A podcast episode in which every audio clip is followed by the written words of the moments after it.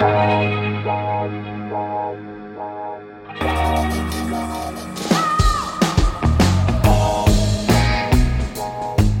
à lire, un podcast de Bernard Poirette.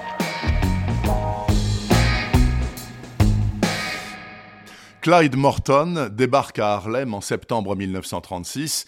Il arrive d'Alabama, il n'a pas 20 ans, 2 dollars en poche et une trompette à la main. Il est à New York pour jouer de la musique. L'oncle Wilton lui a dit qu'il est doué. Le gars qui lui fait passer une audition pense tout le contraire. Pleure pas, fiston, tu t'es juste trompé de rêve. Mais est-ce que tu connais Marie Warner? C'est le petit nom affectueux des amateurs de marijuana. Ce soir-là, Clyde tire avec délectation sur son premier joint. Il y gagne son surnom, Clyde Viper Morton, plus un boulot. Le voici revendeur de drogue et recouvreur de dettes de M. Orlinski, alias M. O, patron de club de jazz et gros trafiquant de Marie-Jeanne. Adieu le Sud profond et vive la grande vie dans la fête permanente de Harlem, le territoire des Noirs libres, qui passe sans le moindre signe de déférence devant les couples blancs venus de Manhattan, passer la nuit à l'Apollo, au Savoy ou au Small Paradise.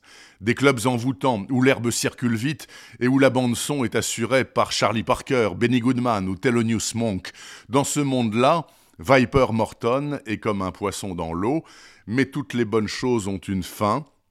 Quand Mary Warner commence à laisser la place à l'héroïne, tout change, en plus dur, en plus violent, en plus laid. Parker est le premier à y laisser sa peau, une aiguille plantée dans une veine. Il ne sera pas le dernier. Ces années-là, M. Orlinski, le patron de Viper, tient bon. Pas question de vendre cette saloperie. La marijuana rapporte encore gros et ça suffit comme ça. Mais les Italiens font la loi désormais et ils sont sans pitié. Alors, Viper, de gros bras, devient tueur, Harlem devient un champ de bataille, sanglante, forcément sanglante. Et ce soir de novembre 1961, quand il arrive chez son ami, la baronne Panonica de Königswarter, Viper vient de tuer pour la troisième fois. Il a très peu de temps pour organiser sa fuite. La suite est hautement délectable, que vous aimiez le jazz ou pas. Moi, je me suis régalé en écoutant quelques-uns des 50 morceaux conseillés par Jake Lamar, auteur très inspiré de cet excellent Viper's Dream. C'est paru chez Rivage Noir. Retrouvez le podcast C'est à lire avec Bernard Poirette sur toutes les plateformes de téléchargement. Et rendez-vous sur le site bernardpoirette.fr pour vous abonner à la newsletter et être informé dès qu'un nouvel épisode est publié.